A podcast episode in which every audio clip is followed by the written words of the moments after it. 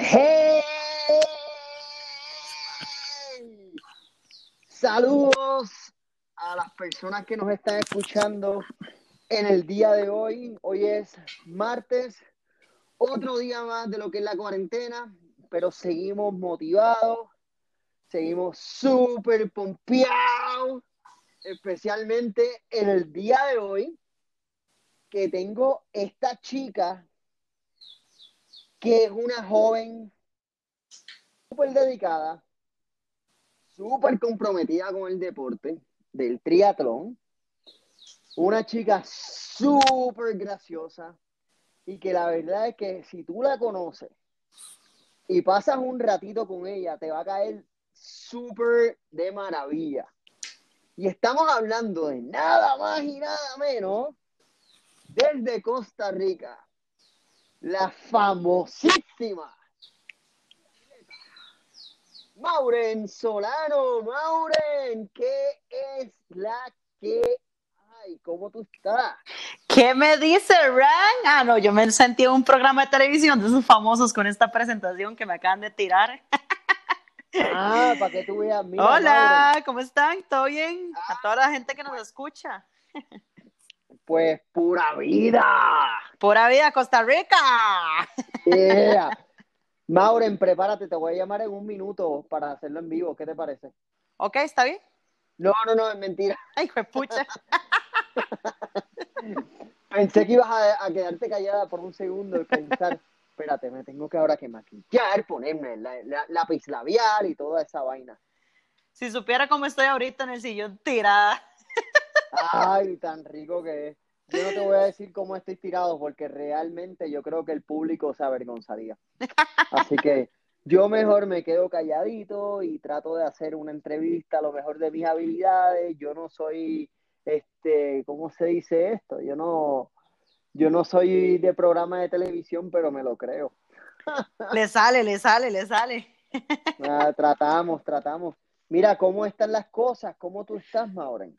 Pues bueno, y las cosas aquí este, están tranquilas a la medida de lo posible, por decirlo así. Yo creo que el gobierno de Costa Rica lo ha manejado bastante bien, pero sí, la situación es bastante difícil, ya que Costa Rica es un país de turismo, la gente vive aquí mucho del, del turismo. Y pues ha sido una sacudida para todos, ¿verdad? Yo soy entrenadora física, soy atleta y es complicado porque todos los gimnasios están cerrados. Eh, usted sabe, usted sabe que nosotros necesitamos estarnos moviendo, atendiendo gente, ver gente y pues ahora tenemos que adaptarnos a las con las herramientas que tenemos, que sería todo vía online. Entonces son sesiones por Zoom, son sesiones por videollamada son llamadas a las personas que cómo estás, que no te agüeves, que, como, que trata de comer bien, o sea, estar en esa constante motivación con la gente.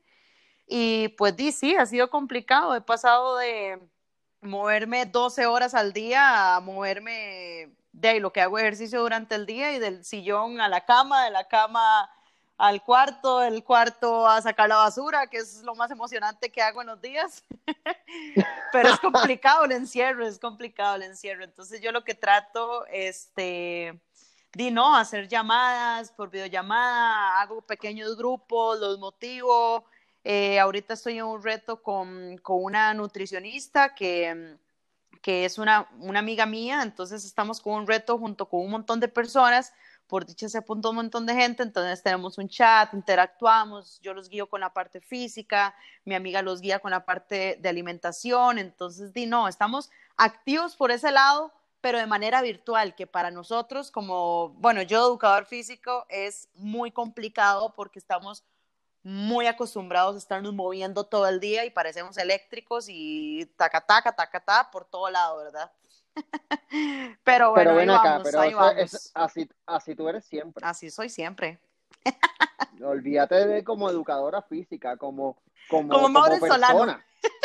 Como Mauren Solano, siempre está de lado a otro. Mira, yo tengo una historia de Mauren, quiero compartirla con las personas. Estoy un día, estamos aquí en Boulder, están aquí en Boulder, en Colorado, y entonces este, estábamos en el apartamento y Mauren estaba junto con John Garita, están así, "Ah, vamos a correr suave. Y yo, ah, bueno, pues yo me junto entonces. Correr suaves a cuatro minutos el kilómetro. Vete para el carajo, madre. Vete para el mismísimo carajo. Eso fue una, ah, no, vamos a correr un poquito suave a 3.40, a, a 45 minutos, y vamos a correr a, a 4 minutos el kilómetro cuando estamos corriendo. Y yo, ay, váyase para el carajo. Eso es, eh, eso no es, eso no es humano, Mauren. Así que vamos, vamos a empezar. Mauren, ¿cómo tú empezaste en el deporte? ¿Empezaste desde, desde, desde, chica? Sí, yo empecé desde pequeña, pero yo quiero agregar una pequeña cuñita a lo que acabas de contar, ¿verdad? Para agregarle más historia a, a, esa pequeña cuñita que hiciste. La situación es que Randy nos dice, ok, sí, vamos a correr, no sé qué. Entonces el hombre sale así, como macho, con lomo plateado, ¿verdad? Y pelos en la espalda y dice, pues vamos, que yo te gano. ¡Ey! Allá había que estarlo esperando, le gritamos, Randy, Randy, Randy. Y no se aparecía mi Randy, pero bueno, pobrecito, lo matamos un poquito. Pero bueno, ya estamos de nuevo. Milagro que ese día no corriste en tanga. Ah, bueno, porque es que las tangas las reservo para los días especiales. Porque los días especiales son para las competencias. Ah, sí, cierto, cierto, exceso, me encanta.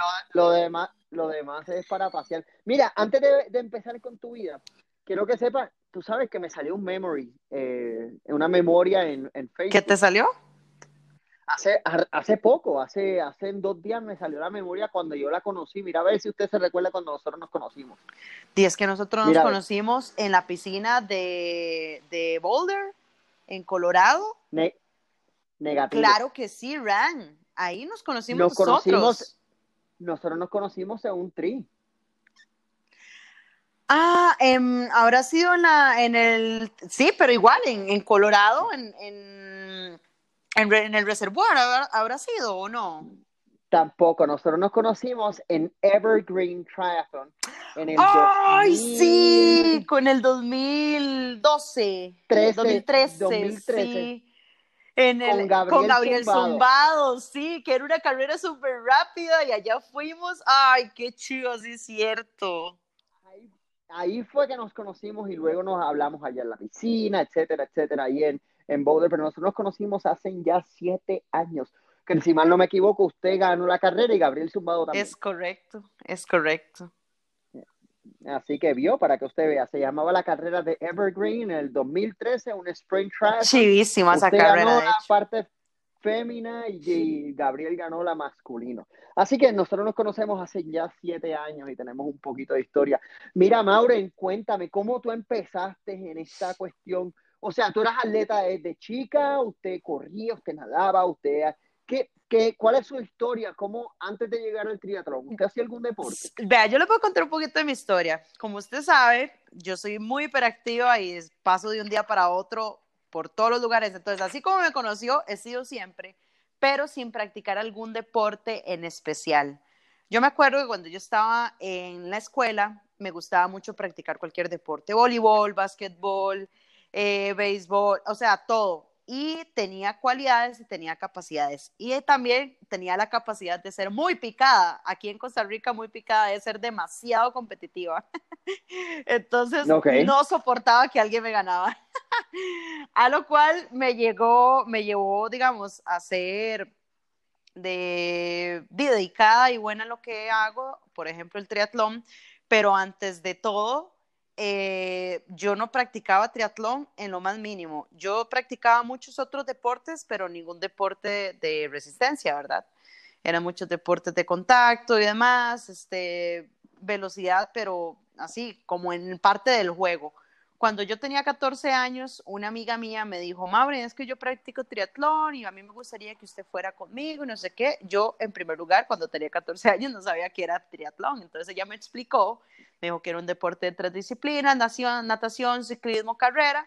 Y al final, dime, me llevó a una piscina, pero Ran, yo le tenía pavor a las piscinas, yo no sabía nadar, yo no sabía ponerme una gorra de natación. En ese tiempo tenía un poquito de pancita.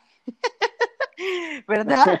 Entonces, di, era súper complicado. Entonces me presentaron a la entrenadora, la entrenadora me sacó así desde la clase cero y ahí fue donde me empezaron eh, y me enseñaron a nadar prácticamente. Entonces, desde los 14 años, eh, fue la primera disciplina, digamos, que más me costó en la vida, o sea, la natación fue la, la, disciplina que más me costó, me costaba muchísimo la técnica, no lograba coordinar, pero bueno, con el tiempo fui agarrando eh, el toque, le fui agarrando eh, cariño a la natación y al agua y al mar y demás, y después en la parte del ciclismo no me fue tan mal, no me costó, la verdad, porque siempre desde pequeña sabía andar en bici, pero nunca lo hice como de manera constante. Y en la corrida, pues prácticamente era ya algo que traía desde pequeñita que sí, sí me fue bien, ¿verdad? Entonces, en resumen, inicié en el triatlón desde los 14 años, eso me conllevó a hacer sprint, distancia olímpica, participé aquí en, en a nivel nacional, internacional, eh, estuve con la selección élite de Costa Rica, y después me encariñé más con la distancia larga, que era media distancia y full Ironman, a lo cual he participado casi en 20 medio Ironman, he hecho tres conas. Y pues no, ese es el resumen de esta chica de 25 años a nivel deportivo. wow, o sea que tú llevas 11 años en el deporte. Ajá. Y en esos 11 años tú has participado en 20 eh, distancias medio, que es 70.3, eh, para no mencionar franquicias, eh, que son las distancias pues, de media distancia. Entonces tienes tres clasificaciones a lo que es Ironman Kona, que es el campeonato mundial.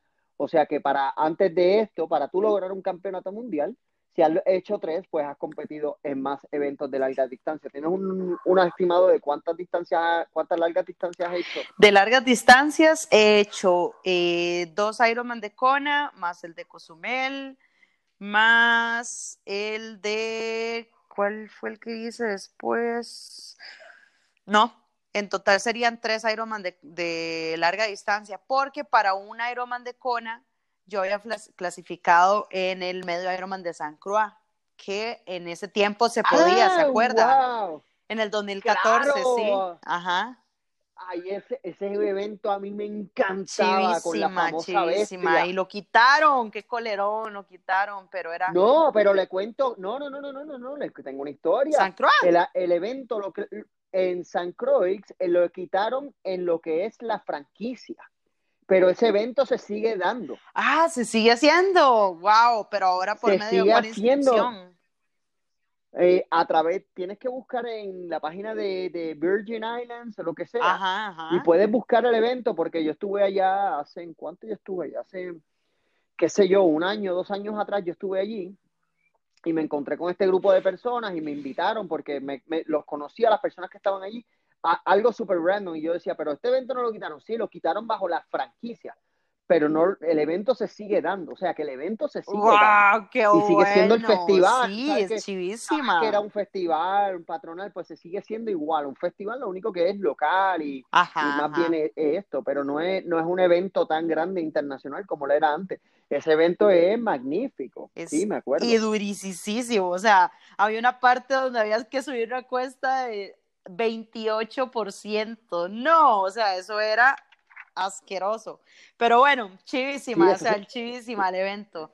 La verdad, eh, la natación ahí estaba muy linda porque uno llegaba, o sea, literal lo tiraban de un lugar y llegaba a otro, ¿verdad? Entonces, en esa isla después hacíamos el ciclismo, el ciclismo era extremadamente duro y luego la carrera que era durísima, había una cuesta en medio de la carrera que era una quiebra piernas, o sea, era cortita pero durísima, entonces, no, se disfrutó un montón, la verdad. Sí, me acuerdo, esa era por el campo de golf. Sabes que el récord de ese evento, en lo que es la de parte de la natación como profesional, como elite profesional masculino, lo tuvo muchos años un puertorriqueño llamado Carlos Lomba. Ay, en serio, qué bueno. En, Sí, lo tuvo por muchos, muchos años el récord de natación, o sea, comparado con todos los pros del mundo, o sea, tuvo el récord de natación por muchos años.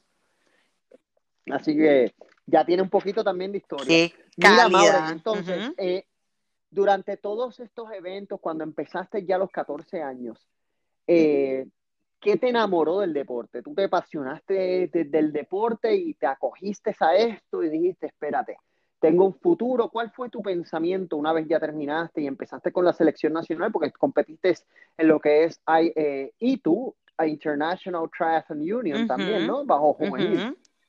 Cuéntame un poquito de esa experiencia al competir juvenil en lo que es International Triathlon Union, en la ITU, eh, y, y, representar a tu país. ¿Qué, tú, qué representó esto para Digamos, eh, yo desde que inicié en los 14 hubo algo, no sé, había algo que yo decía, yo quiero hacer algo, yo, quiero hacer más. Es que creo que era tan retador, ¿verdad? que eso me encantaba, o sea, que la, que la situación era tan retadora para mí, que yo me veía tan impotente en el agua y que no podía nadar, yo decía, yo necesito hacer esto, y era como algo que uno decía, no, no, jamás, yo no puedo fracasarte, no poder nadar y dejar esta disciplina tan chiva simplemente porque no logré salir del agua, ¿me entendés? Entonces, yo ahí fue como algo, primero, un reto para mí principal, eh, poder nadar, después ir mejorando poco a poco y después ir viendo lo que estaba alcanzando poco a poco, ¿verdad? Entonces, por ejemplo, yo pasé del no saber nadar absolutamente nada a formar la selección en un año y medio, la selección junior, ¿verdad? Oh, wow. Entonces fui seleccionada junior en un año y medio porque tenía muy buena capacidad en ciclismo, muy buena capacidad en carrera y prácticamente la natación todavía seguía siendo eh, mi débil, pero no salía tampoco tan mal, ¿verdad? Entonces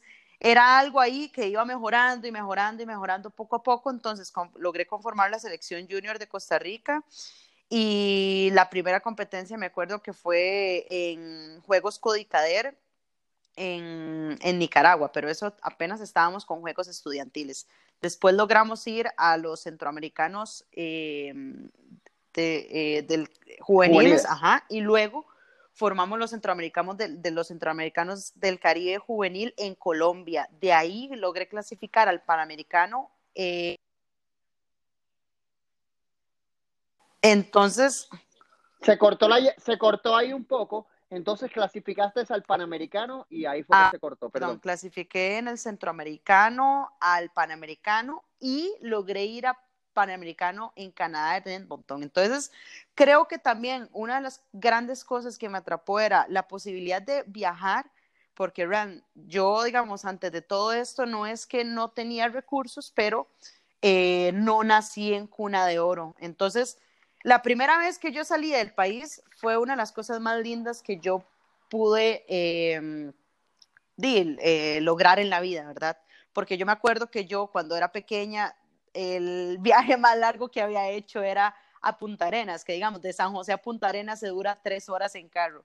Entonces, ese era uno de los viajes más largos que yo había hecho y la hora, digamos, de cruzar el país a otro país y luego tener otras experiencias, compartir con nuevas culturas, compartir y conocer nuevas comidas, eh, gente. Entonces, eso fue lo que también a mí me atrapó aún más y me logró convertir en atleta y disciplinada y persona que soy ahora. Entonces, yo creo que el deporte en sí ha sido una de las claves de, y el triatlón en sí ha sido una de las claves de la persona que yo soy ahora y me ha sido, me ha hecho como ser corajuda que llamas, ¿verdad? Aquí es como coraje, tener la capacidad de enfrentar cualquier reto, asumirlo y ojalá eh, lograrlo para llegar a ser una buena meta. Entonces, prácticamente a nivel junior logré muchas cosas a como tuve también el rechazo de, no sé, tal vez la federación o no tuve tanto apoyo porque mi nivel de natación no era bajo, porque vos sabés que para llegar a competir a nivel elite mundial tenés que tener muy buena natación. Entonces por ahí también fue que me, que me decidí un poquito más por la larga distancia.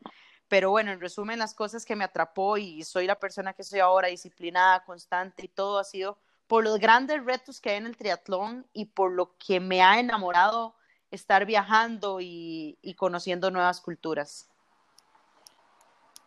Claro, eso, está espectacular. Mira, Mauren, hablaste un poco de lo que es la hiperactividad. este, y como tú, como tú bien sabes, y las personas que quizás me conozcan y a los que no me conozcan, pues aquí está un poquito. Yo soy un poquitín hiperactivo. Un poquito, nada, un poquito nada más. Entonces, un poquito. Entonces, cuando yo era chico, ¿no? Yo no empecé en triatlón ni en... O sea, yo lo que hacía era correr patineta, skateboard, eh, surfing, etcétera.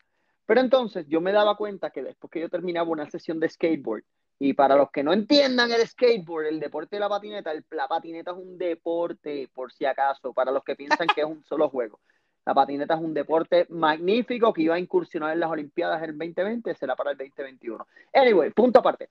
Yo me di cuenta, Mauren, que cuando yo terminaba una sesión de, de skateboard, que eran dos, tres horas de corrida patineta, de practicar trucos, bla, bla, bla, bla, yo terminaba sereno y podía concentrarme. Y eso fue, eso era una de las cosas que a mí me ayudaba muchísimo, porque no ves que yo tenía tanta, tanta, tanta, tanta energía eh, que, que, me desahogaba a través de lo que es el deporte de la patineta. ¿Te pasó esto cuando eras joven que tuviste problemas de hiperactividad y encontraste Muchísimo, el claro.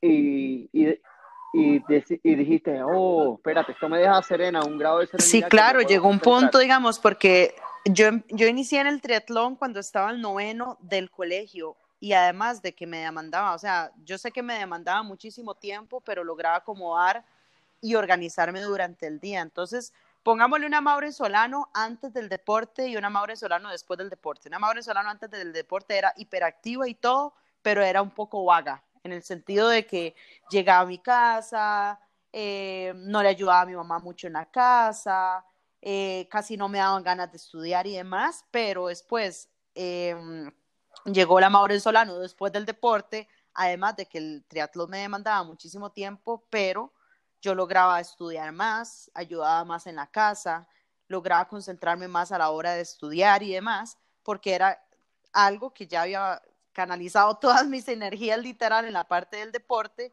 y me hacía más productiva o proactiva, por decirlo así. Entonces, eh, literalmente yo siempre he sido una persona que, di, muy activa y demás, pero después del deporte logré hacer las cosas con mejor eficiencia. No sé si me entendés. Entonces, perfectamente. Y, y, me imagino que tu mamá decía, ¡ay, qué bueno! El triatlón, que siga para que me ayude a limpiar la casa, Exacto, mi mamá como loca, porque ahí sí le ayudaba más. sí, me imagino, qué bien, qué bien. Mira, Mauren, has tenido grandes resultados este, en lo que es, eh, pues obviamente ya hablamos de Junior, ahora vamos a hablar de, sin nombrar el nombre de, las franquicias, ¿no? Eh, has tenido grandes resultados en lo que es la media y la larga distancia en eventos deportivos, has podido viajar el mundo, no tan solo en juniors, sino también como atleta de media, larga distancia. Te caracteriza mucho en tu país eh, esta distancia, ¿no? Eh, y a nivel mundial. Cuéntanos, cuéntanos de esos grandes triunfos. No vamos a hablar de los retos todavía. Eh, Cuéntanos un poco de, tu, de tus triunfos, de tus logros al viajar a otros países y tener estos grandes resultados. Sí, digamos, cuando yo inicié en, lo que fue la larga distancia a nivel, em, digamos, a nivel costarricense, fui un poco criticada porque la gente tenía mucho eh, la conciencia y la mentalidad de que una chica de 19 años no podía ser un medio Ironman por sus bases fisiológicas y por su anatomía y no sé qué, bla, bla, bla, bla, ¿verdad? Todo eso. Pero Dominique Cus, que es un entrenador que ha sido mi entrenador casi que toda la vida, europeo, francés y demás, eh, él vio en mí muchas capacidades y muchas cualidades que no podía ver en una persona de distancia olímpica, ¿verdad? Entonces él decidió cortar mi proceso olímpico, por decirlo así, y enviarme a la larga distancia porque iba a tener mejores resultados, ¿verdad?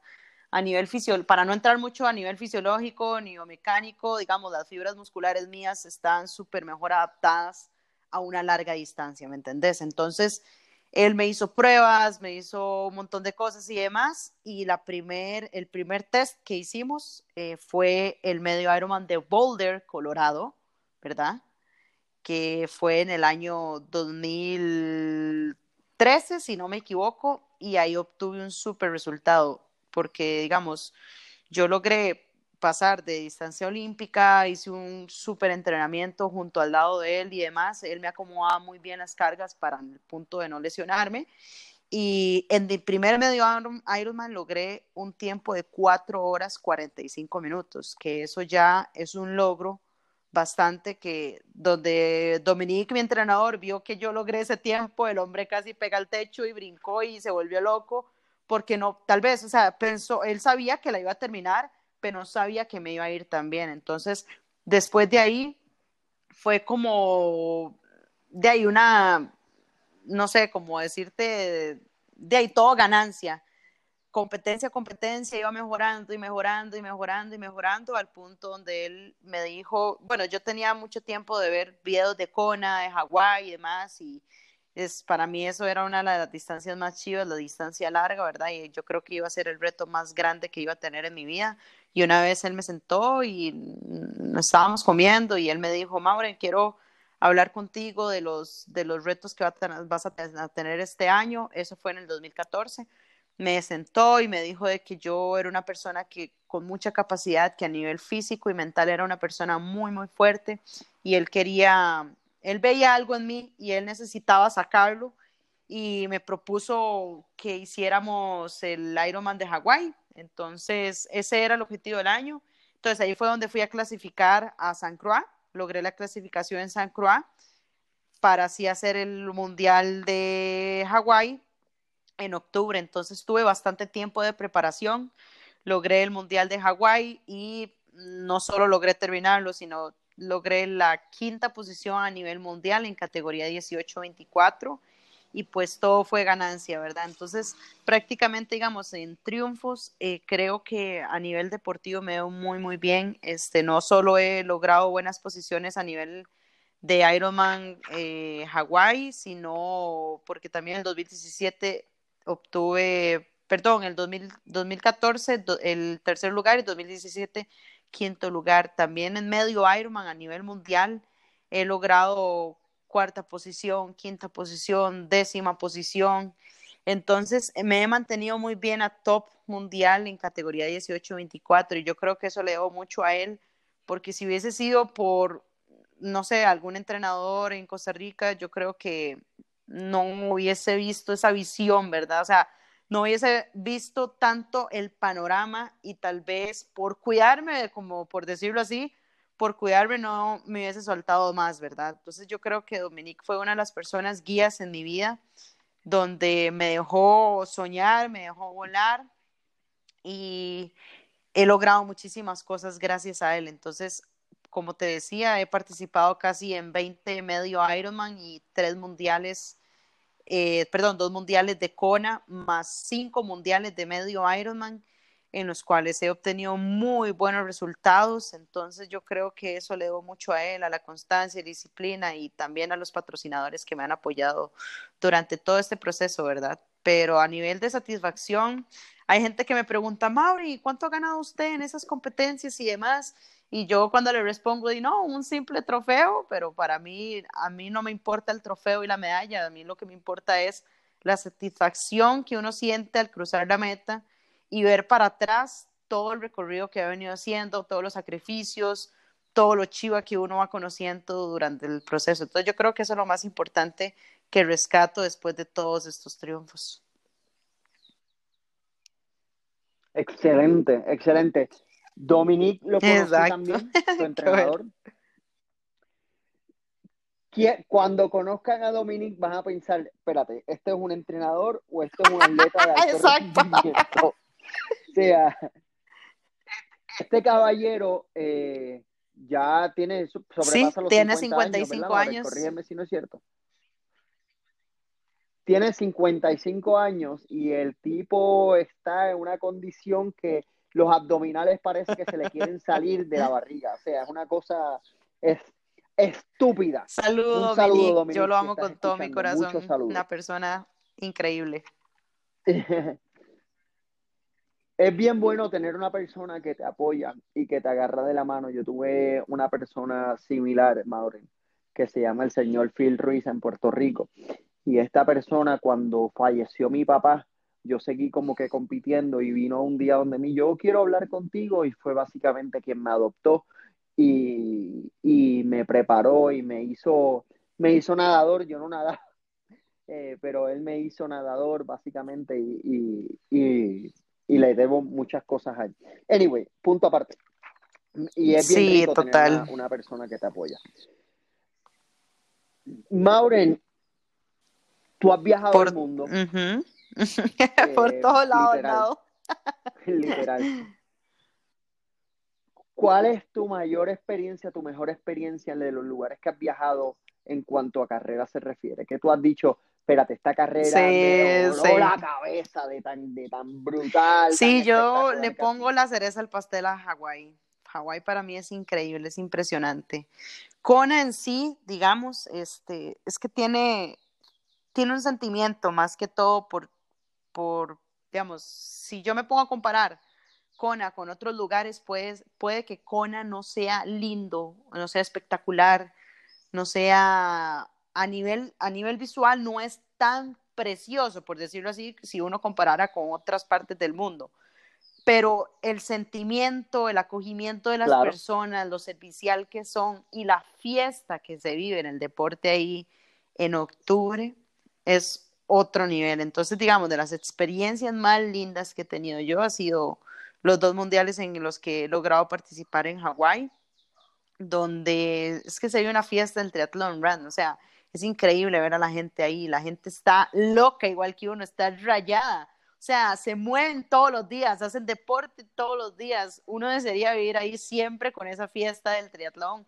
Entonces yo creo que para mí, Kona, Hawái, de todos los lugares a nivel mundial que he ido, eh, es uno de los más espectaculares y para mí tiene más que ser no tan precioso, digamos, tiene un sentimiento y, tiene mi corazón marcado, total. Sí, un sentimiento, un sentimiento deportivo, un sentimiento deportivo, lo que claro. Mira, Mauren, puede ser del pasado, puede ser del presente, masculino, femenino, no tiene que ser triatleta, si es triatleta, fine, puede ser un skater, un surfer, pero en el ambiente deportivo, ¿quién ha sido una inspiración para ti? ¿Entiendas una inspiración que una persona que tú admires? Bueno, a nivel este, deportivo, cuando era pequeña, este, bueno, no cuando era pequeña, sino cuando, cuando, cuando estaba como en esos lados del 15, 16 años a nivel que estaba empezando en screen de olímpico. Paula Finley fue una de las personas que más me inspiró a hacer cosas. Em, la canadiense. Eh, y después, conforme fueron pasando los años, definitivamente Daniela Riff ha sido una de las personas más impresionantes eh, que he logrado también incluso no hablar, pero por lo menos un selfie, ¿verdad? Me he logrado tomar con ella y, y a la verdad es que con solo estar a la par a uno le dan ganas de llorar y abrazarla y todo, solo, digamos, por la parte, eh, pero digamos, aquí estamos hablando de la parte visual, de lo que hemos visto y de las cosas que ella ha logrado, pero digamos, a nivel sentimental y a nivel, este, que me han hecho la persona que soy ahora, la persona que más admiro es a mi mamá, ¿verdad? Que prácticamente ella ha estado conmigo en las buenas y en las malas. Eh, Igual cuando mi papá se fue de la, de la casa, cuando tenía yo como 14 años, este, ella fue la que acogió todo este panorama, ¿verdad? Difícil de una mamá con tres hijos, ¿verdad? Y echarse a todos en el hombro. Entonces yo creo que una de las, de las personas que más admiro, que yo la puedo abrazar y que puedo hablar con ella y demás, es a mi mamá, ¿verdad? Que la tengo en físico y que la tengo eh, todos los días, gracias a Dios. Ahorita ya no vivo con ella, ¿verdad? Porque me pasé al otro lado de la ciudad, pero, pero igual manera y con todo esto nos hablamos por videollamada y demás, y ella me aconseja, yo la aconsejo. Entonces, di, yo creo que eh, ha sido una de las personas que siempre me ha motivado el día a día y que no me ha dejado caer cuando tengo alguna eh, situación difícil porque me pongo en los zapatos de ella y me pongo a pensar todo lo que pasó ella y, y, yo digo, pucha, yo estoy pasando esto, mi mamá yo la pasó, entonces me pongo a pensar muchas cosas, entonces siempre es la persona que me ayuda a estar ahí adelante, adelante, adelante, adelante. Esto es bien interesante porque tú sabes, uno usualmente tiene, ah, no, mi role model es esta persona, este, pero poder decir que tu mamá, tu papá, tus papás, quien sea, puedan ser una inspiración para ti, este, eso es una de las metas que yo tengo en mi vida. De que cuando mis hijos ya sean grandes, que ellos digan, este, mi papá y mi mamá dieron todo por mí. Y eso, eso, eso es una de mis metas. Y que, que tú digas eso, a mí me suena bien bonito porque eso es lo que yo quisiera que en algún día mis hijos hablaran de mi persona. Este, y veo mucho, si tú supieras que estabas hablando de Paula Finley y estoy y veo mucho de ti en Paula. O sea, veo mucho de, de lo que de lo que es inspiración, de la pasión, de las ganas de echar para adelante y de la superación. Así que eso, eso está brutal. Eh, Mauren, Ajá. vienes de una lesión bien fuerte por los pasados años, eh, has arrastrado, eh, tuviste una cirugía. Cuéntanos un poco de esto en pocas palabras, tampoco abundar tantísimo si, si no deseas, porque tengo unas preguntas y respuestas de varias personas que me hicieron para yo hacértelas. Así que vienes de esta lesión, eh, ¿Cómo ha sido este proceso para Sí, en resumen, tuve una operación en la cual se complicó y me tuvieron que operar dos veces más, entonces en teoría tengo tres operaciones casi que seguidas. La primera operación fue el 18, perdón, fue en noviembre, el 27 de noviembre. La segunda operación fue el 19 de, perdón, el 16 de diciembre del año 2019, que fue hace poco. Y la tercera operación por complicación fue el diciembre mismo del 2019. Entonces, casi que no me dejaron salir del hospital. Resumidas cosas, lo que me dio fue una endofibrosis en la arteria ilíaca externa, que los que siguen tal vez a, a, atletas o ciclistas y demás, saben que pocos la han padecido, pero que sí la han padecido y si la padecen, pues es bastante complicado una endofibrosis de la arteria ilíaca es, para no entrar mucho en anatomía, como que ustedes vayan haciendo deporte y de un pronto a otro la sangre deja de circular por la pierna izquierda y prácticamente ya no la pueden mover más. Entonces eso era lo que me ocurría a mí. Yo podía hacer deporte, pero en el momento que le quería dar duro, en el momento que le quería meter más ganas, la pierna izquierda simplemente ya dejaba de reaccionar. Fue un proceso muy duro porque pasamos por muchas cosas, pensamos que era una hernia discal, pensamos que era una fractura por estrés, pensamos que eran desgarros y demás, hasta que al punto final llegué a acudir donde Marcial Fallas, que aquí en Costa Rica es un es un este, vascular periférico, me hizo unas pruebas y efectivamente vio que era lo que yo tenía. Entonces logramos dar con la lesión. Yo ya por ese lado estaba muy feliz porque ya sabía que era lo que tenía. Después el segundo paso era operarme.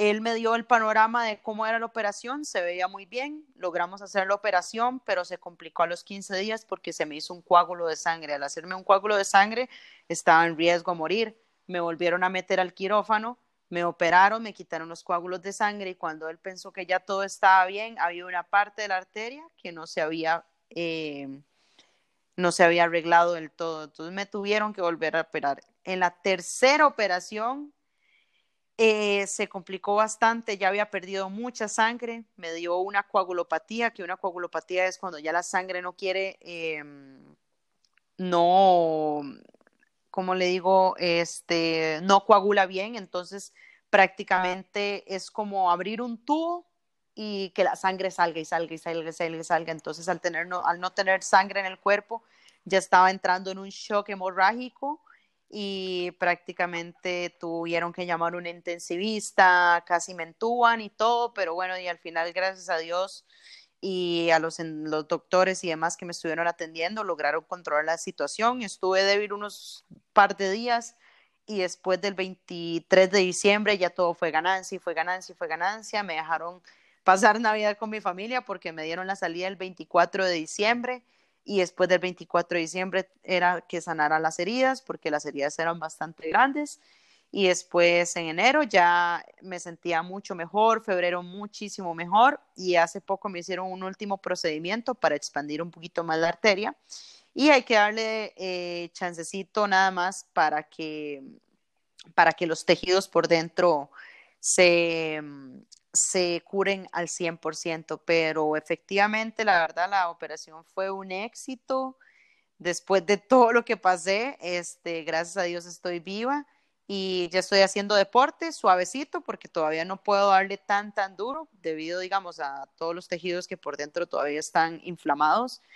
Pero ahí vamos, ahí vamos poco a poco y de hecho Rand sabe todo lo que pasé porque yo lo había, habíamos hecho una videollamada en diciembre y di con Cristina y los hijos y todo, y pues de ahí la habíamos pasado, yo le conté que la había pasado bastante mal, pero bueno, después de todo el procedimiento fue ganancia y ganancia y ganancia. Entonces, la verdad muy duro porque fueron casi año y medio donde yo no sabía qué era exactamente lo que me pasaba, la pierna simplemente dejaba de reaccionar. Entonces yo creo como le digo, hay personas que me dicen, Mauri, ¿qué es lo más duro que ha pasado a nivel deportivo? Y digamos, el miedo de todo atleta es lesionarse. Y una lesión para mí es, me afecta bastante porque a nivel mental sé que yo tengo mucho para dar, pero si hay una lesión no puedo forzar mi cuerpo porque se puede hacer peor. Entonces, eh, hay que tomarlo con mucha paz y mucha tranquilidad y esperar siempre de manera positiva el mejor resultado.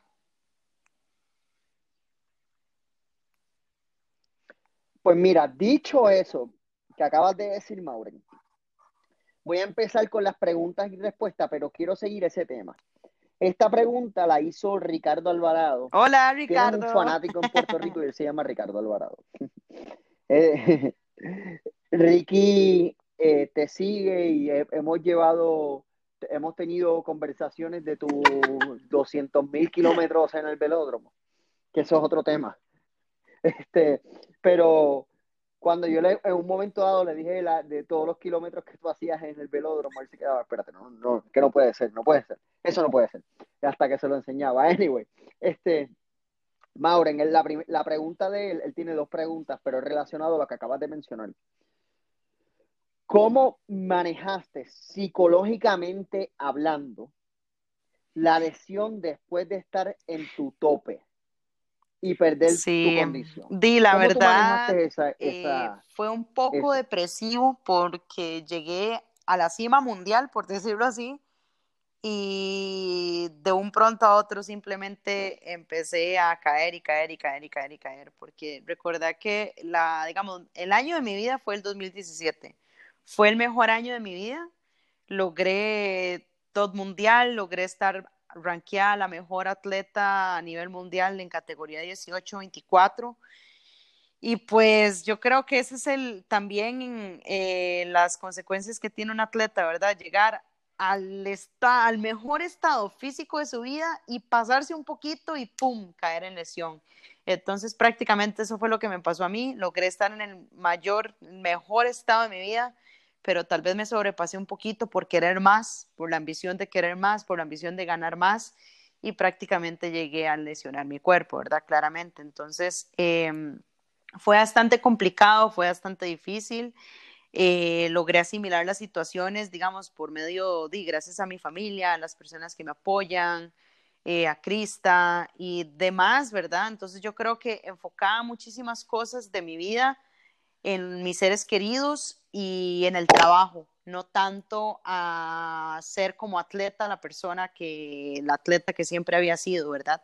Entonces yo creo que logré canalizar todo eso eh, haciendo una balanza, poniendo más en la parte del trabajo, chineando más a los pupilos, eh, chineando más a mi familia y dejando un poquito de lado la parte de ser atleta y atleta y atleta y entrenar y entrenar y entrenar hasta el punto donde ya necesitaba eh, curarme yo, ¿verdad? Por, por la lesión. Entonces, no.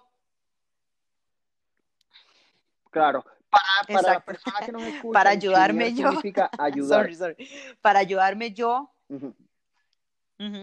Para ayudarme yo misma, ¿verdad? muy bien, y lograr sanar la lesión al 100%. Entonces, fue complicado, pero creo que logré llevar y manejar la situación muy bien porque no caí en la depresión, no caí en querer salirme de todo, no caí en simplemente quedarme en un hueco y no avanzar. Logré avanzar poco a poco, digamos, pero dejando de lado, digamos, la parte de ser atleta y sanándome yo.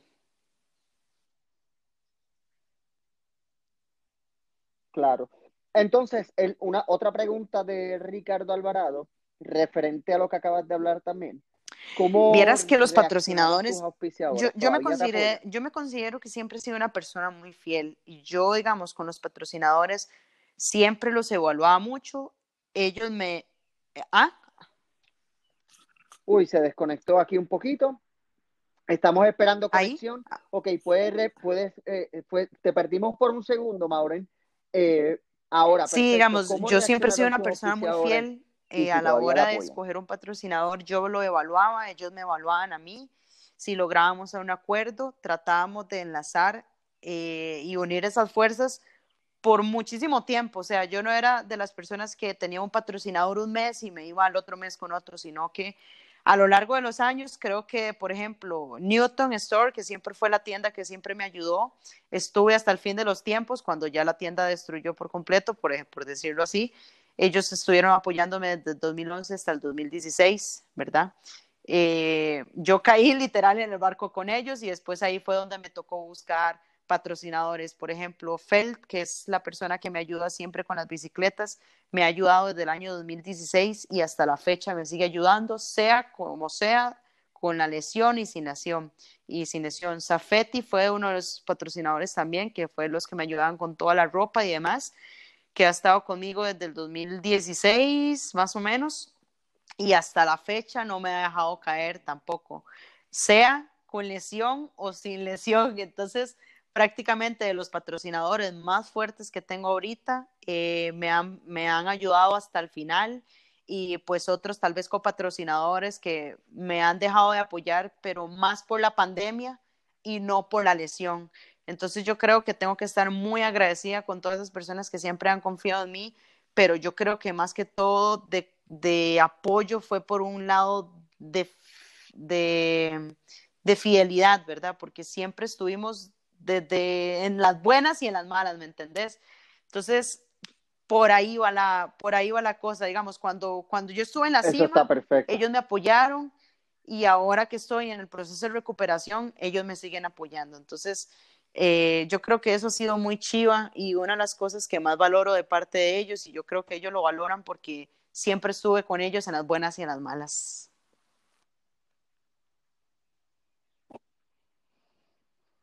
Eso está excelente. Muchas gracias a esas personas que te han seguido apoyando.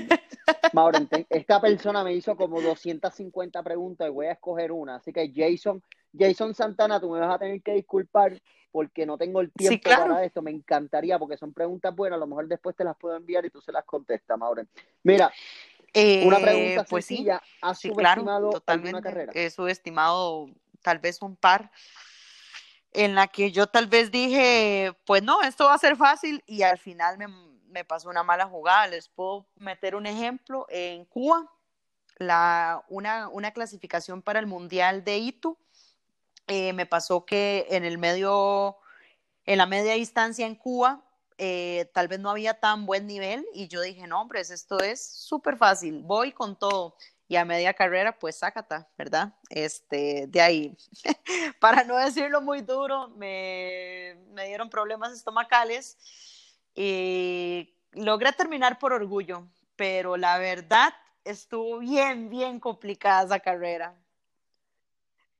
Estuve vomitando casi y también al baño paso dos, ¿verdad? Entonces fue bastante, bastante duro.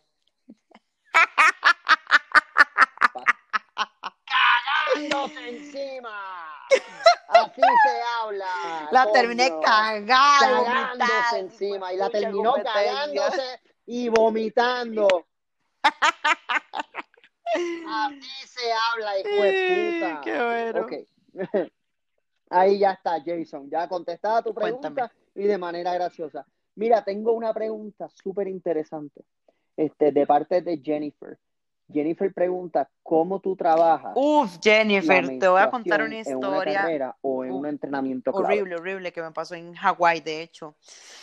Ok, eh, la menstruación, en resumen, digamos, la menstruación en mi cuerpo ha sido un tema complicado porque eh, de ahí mis hormonas se vuelven locas, literal, entonces no es que yo la planifique, ok, que tomo las pastillas, eh, al ciclo siguiente ya voy a tener la menstruación y demás, pues no. Depende de la fase en la que esté el entrenamiento o si la carga está fuerte y demás, la menstruación tiende a ser un poco más fuerte o un poco más leve. Pero le voy a contar la historia de Kona, donde yo ya estaba en mi ciclo, ¿verdad? Ya había terminado mi ciclo menstrual y demás. Eh, y digamos, eh, venía ya el último bloque fuerte de Kona, que iban a ser las últimas eh, seis semanas más o menos, ¿verdad? Llegamos faltando dos semanas a Kona, Hawái, ya yo prácticamente ya me había despreocupado porque no me tenía que venir la menstruación y exactamente el día de la competencia me vino. ¿Qué tal? ¿Cómo les explico, verdad? Horrible, horrible, y fatal, ¿verdad?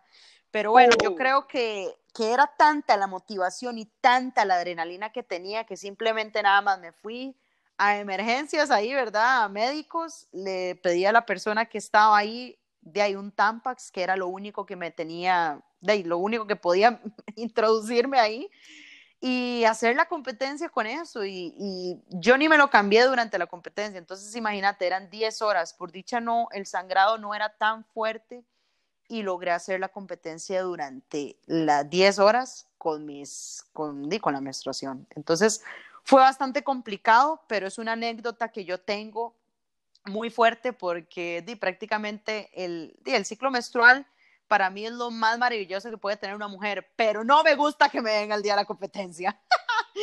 Entonces, di, prácticamente fue complicado, pero yo creo que logré eh, manejar la situación muy bien y era tanta la emoción y todo que de, no, no hubo dolor y logré cruzar la meta con gran victoria. Sí.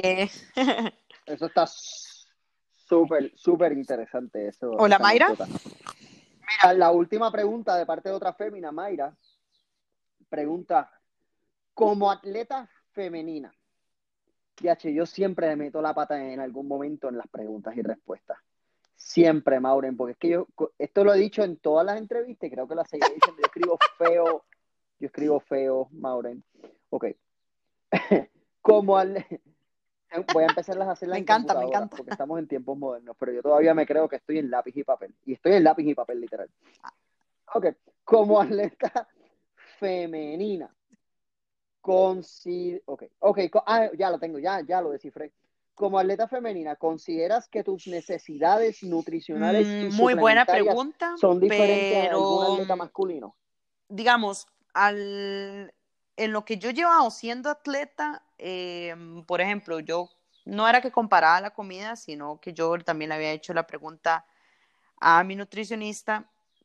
Yo como mujer, este, di prácticamente como tal vez un poquito menos que un atleta masculino, pero eso no significa que las, que las comidas van a variar extremadamente. Tal vez las cantidades no van a ser tantas porque no tenemos tanto gasto energético como un hombre, pero tampoco es que yo le voy a meter eh, alimentos súper extraños, pero a lo que es la suplementación, siempre he sido un atleta donde no le meto tanto suplemento del cuerpo, que los únicos suplementos diferentes que le, que, con los que he complementado ha sido una proteína, eh, los aminoácidos en cierta manera los utilicé, pero no me encantaron pero siempre he sido de las personas que todos los beneficios lo podemos encontrar en la comida. Entonces, voy al resumen de la pregunta.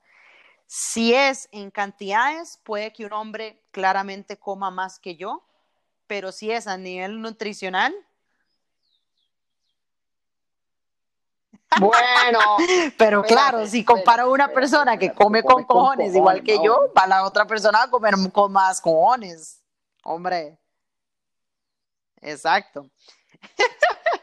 Pero digamos, si es en ah, variedad de la comida y demás, las porciones se pueden ver muy, muy, muy parecidas. Entonces, no es que por ser yo mujer voy a comer muchísimo menos que un hombre, pero tal vez las cantidades, ¿verdad? Eh, van a ser un pelito menos, pero las porciones van a ser casi que las mismas.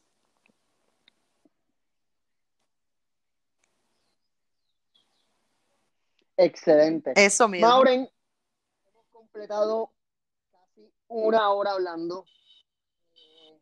DH, la he pasado brutal, brutal, brutal. Me alegra mucho poder compartir contigo, poder hablar un rato contigo como entre amigos, eh, preguntas y respuestas. La verdad que ha sido un ejemplo para muchas personas. Y esto lo digo porque, porque estoy consciente de que muchas personas te siguen. Muchas personas me preguntan por ti, de tus entrenamientos, de tus cosas. Este, así que realmente. Buenísimo, demasiadas gracias. Y de verdad, Ran, yo quiero decir algo adicional. Y compartir conmigo. Gracias a usted por, por siempre el apoyo incondicional que me ha dado desde el minuto día que nos conocimos, ¿de acuerdo? ¿Verdad? Entonces yo creo que di, yo la verdad a toda la gente que nos está escuchando, yo a Randy lo considero como un gran amigo y las personas, las personas que tengan la oportunidad de entrenar con él tienen un gran beneficio, que tiene un amigo bombeta, ¿verdad? Y al adicional, un entrenador que los esté guiando y un súper profesional, papá, eh, hermano, casi hermano también. Entonces, eh, Dino, de verdad aprovechelo bastante, sáqueles el jugo, vacilen bastante con él, porque este es tiempo de chota, ¿verdad? Siempre está, pasa por una pura chota. Entonces, gracias de verdad, Ran, por, por todo, porque también me ha dado hasta, hasta la casa, ¿verdad? Para vivir. Entonces, de verdad, muchísimas gracias a usted, a Cristina, a sus hijos por la hospitalidad que me han dado en los años como atleta y por todo el apoyo también a distancia. Gracias, gracias, gracias y gracias a todas las personas que nos escucharon. Mi recomendación en estos tiempos, ¿verdad? De un poco de pandemia es que se sigan moviendo, estén saludables, traten de conectarse bastante con Randy en los entrenamientos grupales y van a ver que juntos, pero no revueltos, vamos a salir de esta. ¡Pura vida!